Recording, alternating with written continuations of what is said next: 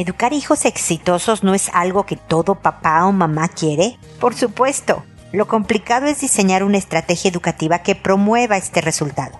¿Quieres escuchar más sobre el tema? No te pierdas este episodio. Esto es Pregúntale a Mónica.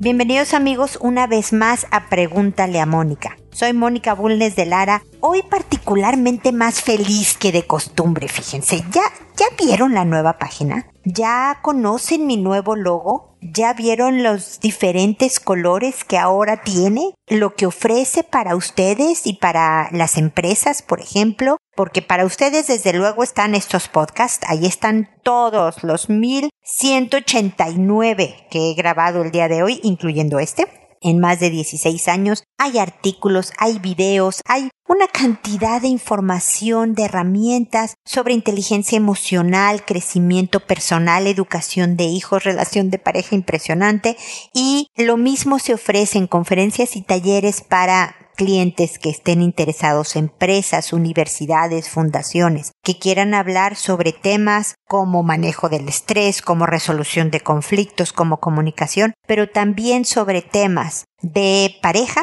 y de educación de hijos, que saben que son los temas de mi especialidad. Así que estoy de manteles largos y esténse bien pendientes en mis redes sociales, Instagram, Facebook, Twitter, LinkedIn, etcétera, porque voy a ofrecer un detallito por aquello de, que estamos de festejos y va a haber premios, en pocas palabras, ni para qué echar más rollo. Así que estén bien al pendiente porque pues estamos festejando. No, no suelo cambiar de imagen muy seguido. Si no me equivoco, la última vez fue hace, la verdad es que no sé si en el 2009 o poco después, imagínense nada más, ya mi página era arcaica, qué vergüenza. Así que por eso, nos tardamos un chorro, ¿eh? La verdad es que fueron eh, más de un año de estar pensando en qué colores transmitíamos tranquilidad y cercanía y bienestar, pero al mismo tiempo fueran alegres, bla, bla, bla, y, y luego cuál logo y pedía opiniones. No, un desastre, pero finalmente llegamos a puerto, así que los invito a ir a mi página triple www.preguntaleamónica.com, donde ahí sigue el botón de envíame tu pregunta para que puedan hacerme las consultas que alimentan este podcast y poder seguir así también en contacto, pero sobre todo para que ustedes aprovechen toda la información que hay ahí, todas las herramientas de no solo de más de 16 años de trabajar con ustedes ni para ustedes, sino también de más de 30 que tengo de carrera profesional están todos emplastados ahí, ¿no? Están en cada podcast, en cada artículo, en cada conferencia que doy, están todas estas canas, todos estos años de experiencia, así que de verdad los invito a visitarla, comentarla, correr la voz si les gusta lo que hago, etcétera. Todo apoyo se agradece. Como siempre también ahora últimamente en realidad les pido pues algún tipo de comentario o, o calificación de mi podcast en las plataformas donde lo escuchen. ¿No? Eso también promueve y ayuda en mi trabajo y siempre estaré muy agradecida con ustedes por ese apoyo. El tema del día de hoy es la educación de hijos exitosos. Y desde luego que pensamos que en, general, ¿no? Yo sé que no todas ustedes, pero cuando decimos mi hijo es muy exitoso, hablamos de dinero, de que le va bien y gana mucho dinero en lo que hace, seas lo que sea lo que haga, ¿no? Y yo me he topado con, de verdad, con adultos ya, estoy hablando obviamente de de hijos adultos que a lo mejor sí ganan buen dinero, pero que tienen una vida personal muy desastrosa, muy emproblemada, muy complicada y que finalmente no les da la felicidad. Tú puedes diferir de mi opinión desde luego. En este programa nos jactamos de que me gusta cuando alguien me dice, ah, no estoy tan de acuerdo contigo en esto, si en esto otro, yo opino esto otro. El pelotear ideas es una de las principales cosas que hace, pregúntale a Mónica. Pero para mí éxito es una vida feliz, una vida en paz, una vida tranquila, en donde, o sea, no tranquila de que no tengas aventuras, ¿no? Que no te subas a una montaña rusa o algo así. No, no, no. Tranquila en el que eso, tienes paz interior, estás satisfecha con lo que haces y quién eres. Y ustedes saben que eso no es fácil de lograr. Realmente me parece más fácil educar a un hijo para que gane mucho dinero, no crean que eso lo tengo muy dominado, que educar a un hijo para que pueda encontrar su camino feliz, su camino hacia la felicidad, ¿no? Entonces, entonces lo primero que yo te preguntaría es, ¿qué defines tú como exitoso? ¿Qué quieres que tu hijo sea?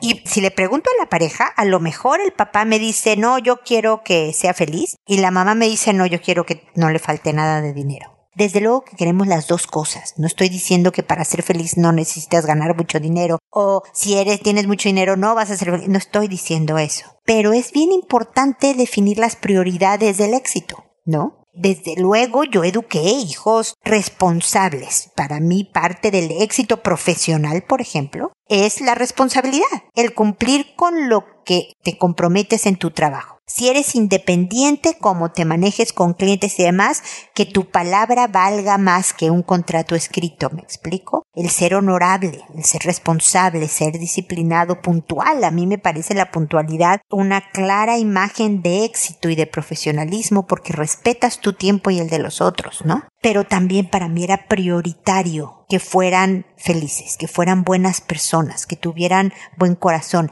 Tampoco quiere decir que no iban a sufrir. Yo sé que mis hijos han sufrido unas cosas hasta provocadas por sus papás al estarse cambiando de países a países, de que no los dejé ir a tal fiesta, de que le han pasado mal en la vida en algún momento dado. Sí, eso es parte de vivir y de aprender y de crecer. Pero, ¿qué es ser exitoso para ti? Y luego piensa cómo se lo vas a transmitir no solo con rollos, ¿no? Con palabras de mira hijo, yo creo que lo más importante es que escojas una carrera, que ganes un buen sueldo para que nunca pases hambre. Por ejemplo, yo sé que para muchas familias, yo provengo de una historia, mi familia, los Lara Bulnes, los, la familia que somos mi marido y yo con nuestros hijos, hay toda una historia también de, de tener poco dinero y de estar siempre pendiente de que no nos falte nada. En los orígenes de cuando éramos chicos teníamos menos dinero y había carencias. No se digan nuestros papás cuando eran niños que tenían aún menos y así nos podemos ir para atrás. No venimos de una familia de riqueza heredada. Ojalá eso hubiera solucionado muchas cosas. Entonces el dinero también era importante. La tranquilidad que te da el que no te falte, desde luego que es importante. Entonces, ¿cómo les voy a enseñar a que no les falte?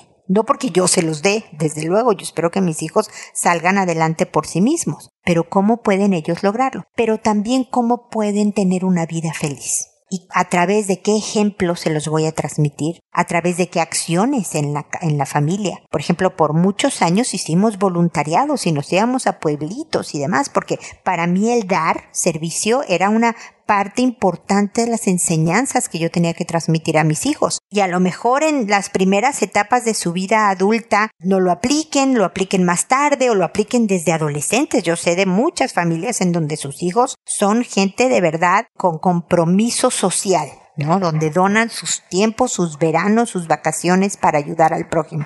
Todo eso es una estrategia educativa, en donde tú tienes claro hacia dónde vas. Desde luego, además, el típico de que sea educado, de que se lave los dientes, de si te digo que educar un hijo no es fácil, es un verdadero arte. Pero si quieres así en cuanto a éxito de tu hijo, primero define qué es éxito para ti y luego desglósalo en pequeñas acciones y palabras clave que van a repetirse a lo largo de la crianza de tus hijos para que sepas en tu estrategia que vas camino hacia ese objetivo.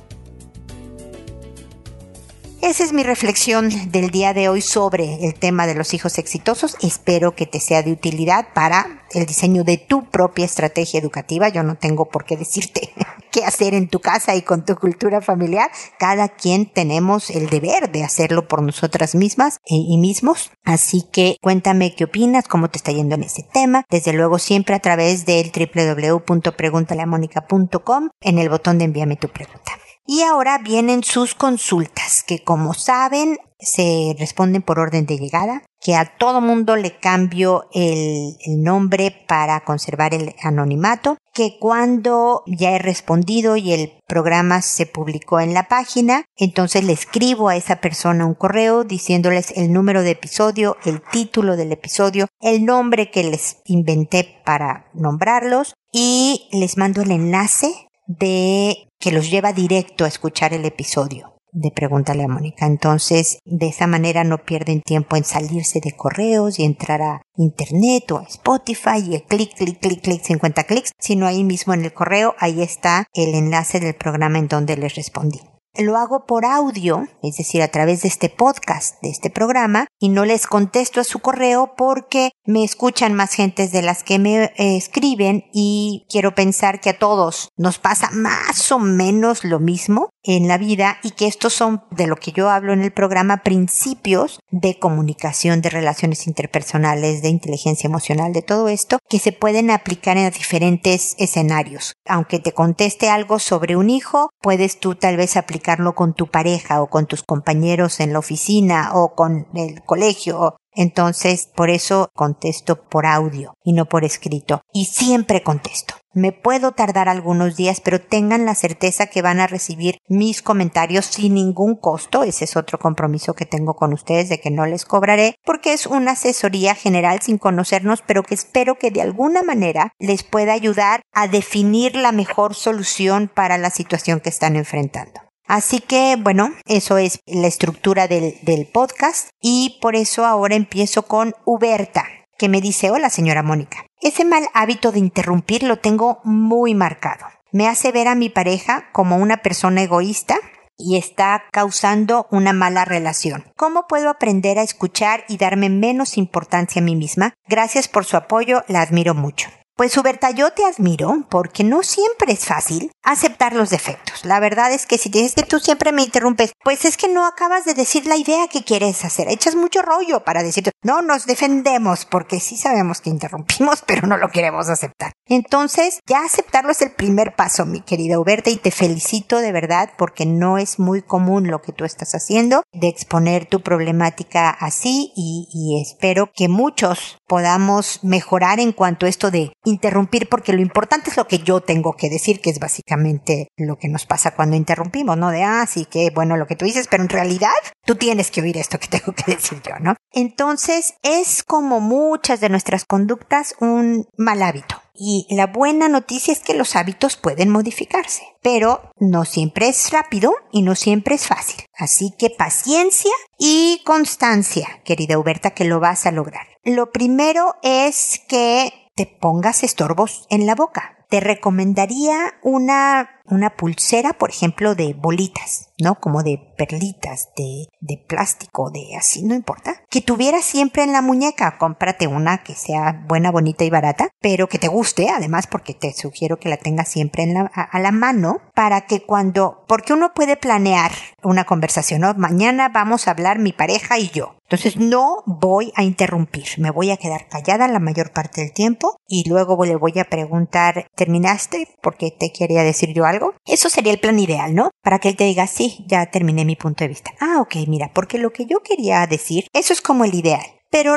muchas pláticas no se planean, suceden espontáneamente y cuando menos nos damos cuenta estamos interrumpiendo. Pero si tú tienes en tu cabeza, y ese es el primer paso, el proyecto de bajarle al nivel de interrupciones que haces, vamos a pensar por empezar por bajarle y no por quitarlas por completo. Vámonos paso a pasito, ¿ok? Bajar el número. Si yo interrumpo siete veces en una conversación, quiero bajar a la mitad, ¿ok? Entonces tienes que tener esa pulsera a la mano para que todo el tiempo que esté hablando tu pareja tú te la metas a la boca.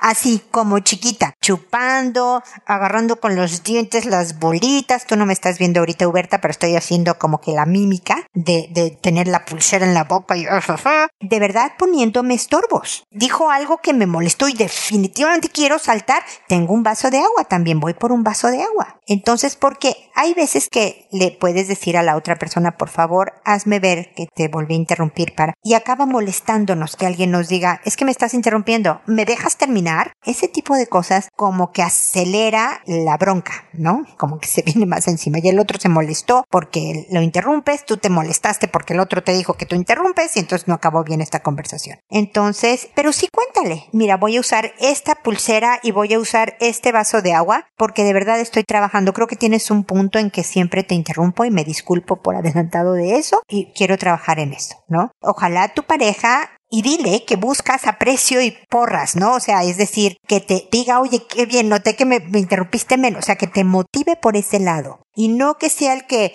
hijo, ni con la pulserita tú te callas, ¿va? Qué bárbaro, ni con el vasito de agua te ayuda para dejar. O sea, que no te ataque, que no lo use como un arma. Tú te estás poniendo vulnerable y que si él quiere de verdad mejorar su relación y que tú te le bajes a un defecto que tienes y que tenemos muchas personas, su verdad, también él puede poner de su parte motivándote y diciendo, fíjate que noté que sí, definitivamente interrumpiste menos. Ah, mira, qué buena idea lo de tu pulsera, qué bueno que lo usaste. Ah, oye, me explicó Berta que él también sea un partícipe activo en este apoyo, que es para eso necesitamos a la pareja. Que obviamente si interrumpes no es porque él no te echó parras, no le vamos a echar la culpa a la pareja cuando algo no funcione, pero un hábito que has tenido por muchos años de tu vida no se va a quitar a la primera. Es un ensayo y error, es un estire y afloje, es un tratar y tratar hasta que se logre. Si quieres, mi última sugerencia, Huberta, es ponle a escuchar esta respuesta de mi parte para que él sepa que tiene participación importante en este juego de que ya no lo interrumpan, porque yo puedo entender lo molesto que es que tú quieres decir, oye, pero es que, no, pero yo quiero decir algo y te interrumpan todo. Entonces, él también va a ser beneficiado y, y yo creo que van a estar contentos los dos al final si ven que gradualmente va funcionando. Por favor, dime qué opinas, cuéntame cómo te va y seguimos trabajando en este proyecto de cambiar a un mejor hábito a la hora de la comunicación, ¿ok? Seguimos en contacto. Luego está Italia, que me dice hola Mónica, deseando que estés súper bien. Primero que todo agradezco que nos puedas orientar y ayudar en nuestro diario vivir con el profesionalismo que la destaca. Eres un encanto Italia, muchísimas gracias por tus amables palabras. El otro día escuché un episodio y me ayudó bastante para enfrentar mi situación, pero aún así acudo a ti porque no sé cómo actuar. Mi hija de 16 años me confesó que le gustaba una niña de su curso, lo cual me cayó como agua fría. Ella tuvo dos relaciones cortas con niños, los cuales fueron decepcionantes para ella y deduzco que por esto le comenzó a gustar su amiga y compañera. Yo siempre intento aconsejarla hasta donde no pueda intervenir con sus decisiones, o es lo que creo. Hace dos semanas me dijo que la niña le dio un beso, según ella inesperado, que se tomaría las cosas con calma y hoy me comenta que esta misma niña le pidió que fuera su novia y ella aceptó. Y me consulta que qué pienso yo, que mi opinión le importa. Cuando era más pequeña siempre le dije que la apoyaría si pasaba algo así, pero que no lo aceptaría ya que no tengo la mentalidad tan abierta para comprenderlo. Y le pregunté si con mi opinión cambiarían las cosas y me dice que no. Entonces digo yo, ¿para qué me consulta? Le pregunté cómo se sentía, si estaba segura de lo que estaba haciendo y bueno, que ya estaba decidido y hecho. Me agradeció por el apoyo y yo ahora no sé qué hacer ni cómo tratarla. Me pidió que no la odiara. No sé si comentarle a mi esposo. Él es homofóbico, pero algo le había comentado sobre la situación y él no lo acepta. Tengo buena relación con mi hija y no la quiero perder solo que estoy en shock por la noticia. No sé qué más podría decirle, aconsejarla o comprender esto y lograr empatizar. Gracias Mónica porque siempre está atenta a nuestras necesidades y complicaciones con nuestras familias. Que tengas un muy feliz y bendecido pasar. Saludos. A ver, mi querida Italia, me encanta la relación que tienes con tu hija. Te cuenta todo. Te cuenta cosas sabiendo que tú no estás tan de acuerdo. O no estás de acuerdo por completo, no están de acuerdo, ¿no? Es impresionante que una mujer de 16 años se acerque con alguien que sabe que le va a decir, ah", ¿me explico? en vez de fiestas y aplausos que uno pensaría que es lo único que quiere recibir una niña de 16, no, está dispuesta a enfrentar un grado de rechazo, digamos, de, tu parte con tal de contártelo. Entonces se ve que has construido una, una buena relación y, y te ha ido bien en ese sentido. Te felicito y las felicito a las dos por eso. Lo siguiente es que nos acordemos, porque sé que lo sabemos de todas maneras, los hijos siempre quieren nuestra aprobación. Quieren asegurarse que van a ser queridos y aceptados. Esa es la parte más difícil, porque, bueno, quererte te quiero siempre, pero aceptar este desorden que tienes en tu cuarto jamás, ¿no? Eres un desordenado cochino. Vete a saber cuántas cosas le decimos a los hijos, ¿no? En esos momentos, cuando él quiere decir, a ver si soy desordenado, si soy distraída, si tengo, eh, si, si soy homosexual, si robé y me descubrieron, por ejemplo, ¿no? Si hago cosas que realmente sé que van en contra de los valores de la casa o hice algo vergonzoso que, a cualquiera le podría tomar una mala decisión y hacer, ¿tú me vas a seguir viendo con orgullo? Fíjate qué difícil, ¿no? Entonces tu hija está buscando un poco eso, porque una cosa es, bueno, a ver, voy a aceptar que, ¿no? Que ahora tienes novia, y otra cosa es saberte realmente aceptada y querida y orgullo de tus padres a, pesar de lo que eres o, hagas de tu vida. Entonces, y, sé que va a ser todo un camino para ti. Yo creo que, que le has dicho que creo que deben de definir mejor lo que esperan las dos como aceptación. Si tú te cuesta trabajo porque has sido educada de otra manera, comprender lo que está pasando, mucho más tu esposo, sí creo que él deba de ser partícipe de todo esto. Creo que es un proceso que es familiar, desde luego con tu mediación entre el papá y la hija. A los 16 años, uno, la persona que es homosexual a los 16 años Italia ya lo es o no lo es, pero que ahora a los 16 experimente o no con otro sexo, puede ser parte de su definición como persona. Es decir, hay personas que a los 16 años se saben homosexuales, a mí me gustan las mujeres, mamá, yo soy mujer, pero soy lesbiana y esta soy yo y listo y así sigo el resto de mi vida. Y hay muchas personas que a los 16 años experimenta con uno o con otro sexo y que finalmente, al final, sale la persona que es este individuo, ¿no? O homosexual o heterosexual o binario o todas estas otras nomenclaturas que le hemos dado a las diferentes identidades y orientaciones sexuales ahora. Pero lo que quiero decir es que es, es un, es un transitar por el definirme. Entonces yo no sé, no conozco a tu hija, no sé nada, si realmente ella siempre fue homosexual, trató de incursionar en el mundo heterosexual con estos dos niñitos anteriores, pero definitivamente ya agarró su camino, o que es al revés. Ahora no tiene mucha idea de si es homosexual o no y tiene esta novia mujer para ver qué pasa, o al rato es bisexual y le gustan los dos. Me explico, o sea, a los 16 todavía estás en formación. Pero lo que sí necesita esta niña es a sus papás y sus puntos de vista. Pero no homofóbicos, sino de definición de vida, de lo que te da tranquilidad, de con quién te sientes más a gusto, quién te atrae sexualmente, quién no, hija, qué es lo que consideras atractivo y qué no. O sea, que le ayudes a, como yo decía al principio del programa, pelotear ideas para que ella pueda determinar su propio camino porque claro que te pide tu opinión, no para que ella decida hacer lo que tú dices que ella haga, sino para que ella pueda decidir, ah, ¿estoy concuerdo con esta ideología o no? ¿Esto sí es mi camino o es uno distinto? ¿Pienso igual que mi mamá o diferente a ella?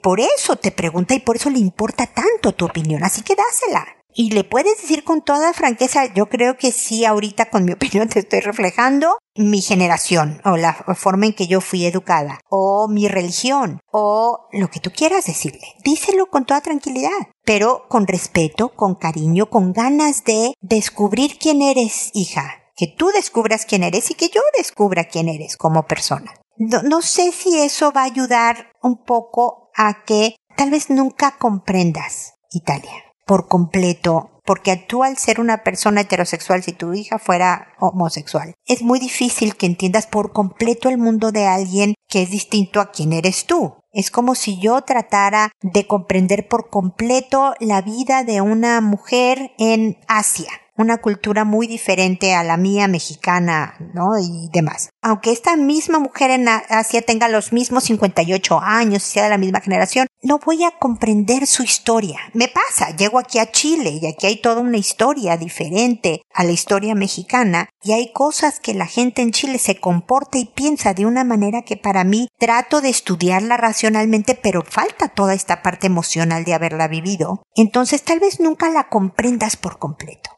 pero sí puedes llegar a aceptarla y siempre puedes respetarla, definitivamente. Y no creo que porque ella decide una opción en este momento que, como dices tú, y no es para menos, los ponga en shock y que rompa con la imagen y los planes que ustedes tenían de ella, es un momento fundamental para estar más cerca, para mejorar la comunicación, para darle, voy a decirlo Italia, para darle entrada a la novia puede haber reglas. Perdóname, pero a mí no me, que yo no quiero que mi hija heterosexual con su noviecito se esté dando de besos y, ¿no? De, enfrente de mí o en la, o sea, hay reglas, ¿no? De comportamiento en la casa. Bueno, lo mismo pasa con la noviecita de mi niña.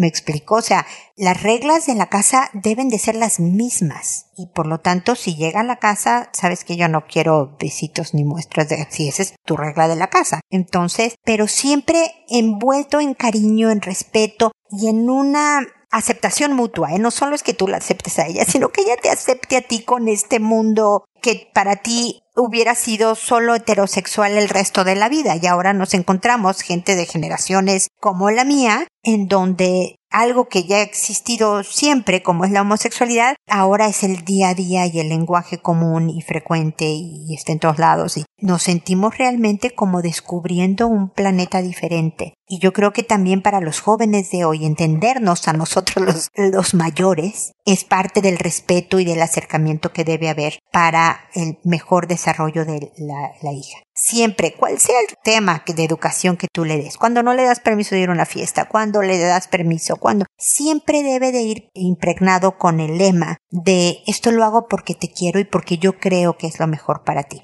Entonces esto te lo digo de verdad con mucho amor, hijita, y porque yo tenía una idea y como tú eres una persona independiente y autónoma de mí, me estás presentando otra, entonces dame tiempo de procesar. Y ayudémonos juntas a ir procesando. Tú mi generación y yo la tuya, y tú tu orientación y tú la mía, a lo mejor, etcétera, etcétera. Entonces, pues eso, Italia, espero que te sirvan mis comentarios y definitivamente aquí estoy para acompañarte a ti y a tu marido en este, pues difícil caminar de encontrarte que un hijo o una hija tiene planes, ideas, concepciones, es, en pocas palabras, alguien distinto a quien nos habíamos imaginado que iba a ser eso no es un viaje fácil. Y eso puede suceder en todos los temas, no solo en el sexual. Cuando tenemos esta idea preconcebida de un hijo y que estos planes cambian, siempre toma tiempo, siempre se vive una especie de duelo, pero si se han sembrado las semillas que ustedes han sembrado, que tú has sembrado con tu hija, como me lo demuestra el correo, yo creo que finalmente saldrán victoriosos y habrá mucha felicidad en tu familia. Eso es lo que les deseo hoy y siempre. Seguimos en contacto.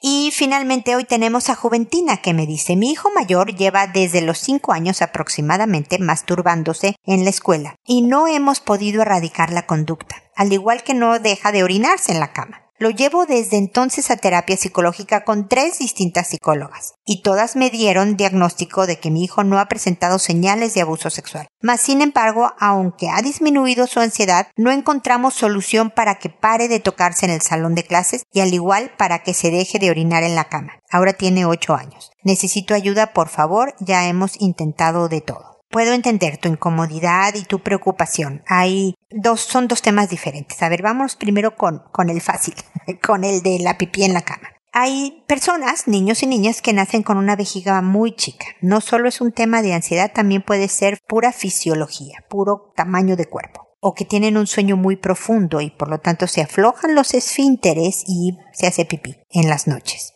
También puede ser desde luego un camino de ansiedad. Ya es menos ansioso, pero todavía va a ser ansioso de aquí a que se muera de viejito. Algo que yo he dicho en este programa desde hace muchos años y en otros medios. Es eso, que quien nace ansioso aprende a manejarla. Esa es la meta. Aprender a manejar la ansiedad, pero nunca desaparece por completo. Eso se lleva como en la sangre, déjame decirte, y parte de, del crecimiento de una persona y del saberse manejar mejor es reconocer, sí, soy ansioso, tengo temas de ansiedad. Yo te puedo decir, Juventina, mis tres hijos son ansiosos, tengo una niña y dos, dije niña, pero tengo una mujer y dos hombres, porque ya están muy adultos para que yo les siga diciendo niño y niña. Y saben, reconocen e identifican sus ansiedades y su forma de expresión muy individual, cada quien tiene su estilo de, de demostrar que está ansioso, y ya siendo adultos, toman sus propias medidas, los que ellos ya saben que les funciona para manejarla mejor, esta ansiedad y no colapsar. Entonces, el de tu hijo va a ser un largo camino. Tiene apenas ocho añitos, pero es muy buena edad para saber que, yo espero que ya lo sepa, hijo, tú eres ansioso como tu papá o como tu mamá o como los dos, porque generalmente además eso es algo que los papás le damos a los hijos. Qué lindo, ¿verdad? Aquí en este caso yo no me distingo por ser totalmente tranquila, pero el ansioso es mi marido. Así que este es más del lado Lara que del bullness, lo puedo decir. Y mis tres hijos son ansiosos también, pero también la ansiedad sirve para cosas. Yo creo que todas las características de una persona se le puede encontrar el lado útil y beneficioso. Así que no todo es defecto, pero es bueno importante que tu hijo sepa que es ansioso. Primer punto. Número dos, es posible que tenga una vejiga pequeña. Entonces parte del ejercicio durante el día podría ser vas a tomar agua y te vas a aguantar un poquito más, no mucho, porque tampoco es sano aguantarse para ir al baño, para que no vayas inmediatamente, para ayudarle a crecer. La vejiga se, se distiende, se, se extiende, crece y puede hacerse un poco más grande para sostener más líquidos por más tiempo. Entonces, desde luego, ayuda mucho estos calzoncitos que son tipo pañal, que nadie puede, debe saberlo si él no quiere, si es algo más privado, eh, puede ser algo totalmente de ustedes y seguir usando estos calzoncitos hasta mayores edades de, de tal manera que le den tiempo a su cuerpo para que se desarrolle y aguante estas, estas idas al baño. Desde luego dejar de tomar líquidos después de las seis de la tarde, pero ir al baño justo en el último momento antes de acostarse. Todas este tipo de cosas que ya sabemos, pero además hacer ejercicios para, para ir haciendo crecer esta vejiga. No lo hace por molestar. Entonces los regaños, los castigos por hacerlo provocan justo lo que queremos evitar, provocan más ansiedad y empeora el problema. Entonces yo sé que es una lata juventina, de verdad lo sé, pero hay que ser pacientes y hay que ayudarle al hijo con los diferentes ejercicios y que él sea parte de la solución que se te ocurre para que deje de pasar, ¿no? En esa parte. Lo otro es la masturbación. Desde luego ya tiene muy arraigado ese hábito, ese hábito lo hace consciente, lo hace despierto, este sí está mucho más bajo su control que lo otro. Tampoco lo hace por molestar. No creo que quiera no eh, incomodar al mundo. Él encontró una manera de desahogar su ansiedad en un momento dado, porque lleva tres años haciéndolo y de alguna manera le desahogaba la ansiedad y desde luego además se siente rico, ¿no? Que es terrible porque pues está sexualizado a una edad muy temprana, pero qué difícil es quitarte un hábito que además te produce placer. No solo te alivia una ansiedad, sino que te produce placer. Entonces no está tan fácil, Juventina. Nuevamente, paciencia y constancia poco a poco, de a poquito. Pueden ir encontrando soluciones. Número uno, espero que quitar la energía es bien importante, ¿no? Es decir, esta energía sexual, este impulso sexual que lo lleva a masturbarse, debería de tener en, en, la escuela la posibilidad de desahogarla y posteriormente la escuela cánsalo con fútbol, con no sé qué deporte puede hacer de manera que pueda sacar por ahí la energía del impulso sexual. Me dice que lo has llevado a terapia psicológica con tres distintas psicólogas. Me da mucho gusto que no sea víctima de abuso sexual, pero son muchas psicólogas para un niño tan pequeño. Yo creo que el que siga yendo a terapia para aprender manejo de ansiedad y que entre la terapeuta y él y desde luego sus papás encuentren estrategias para obstaculizar la masturbación. Ir a donde hay un adulto, ir a donde hay más gente, ponerse de esos protectores deportivos en los genitales, buscar entre todos ideas y ver cuál funciona más. No diciendo que la masturbación es mala, porque no lo es. Lo que es es el lugar, la cantidad de veces, la edad un poquito también, etcétera, pero sin satanizar, por decirlo así, lo que está haciendo, sino el cómo lo está manejando y ayudarle con sus ocho añitos a, a encontrar lugares, maneras y cantidades más adecuadas con la ayuda de la terapeuta, de, de ti y de muchas conversaciones directas y con pelotear ideas, sin castigos y sin regaños y sin cosas que aumenten la ansiedad, sino que sencillamente se aprenda a manejar mejor. que ese es el objetivo que van a necesitar para muchas de sus características de personalidad, como lo hemos tenido que aprender a hacer todos en la vida real. Espero que te sirvan mis comentarios, Juventina, y que sigamos en contacto. Y espero, amigos, que nos volvamos a encontrar en un episodio más de Pregúntale a Mónica. Y recuerda siempre, decide ser amable. Hasta pronto.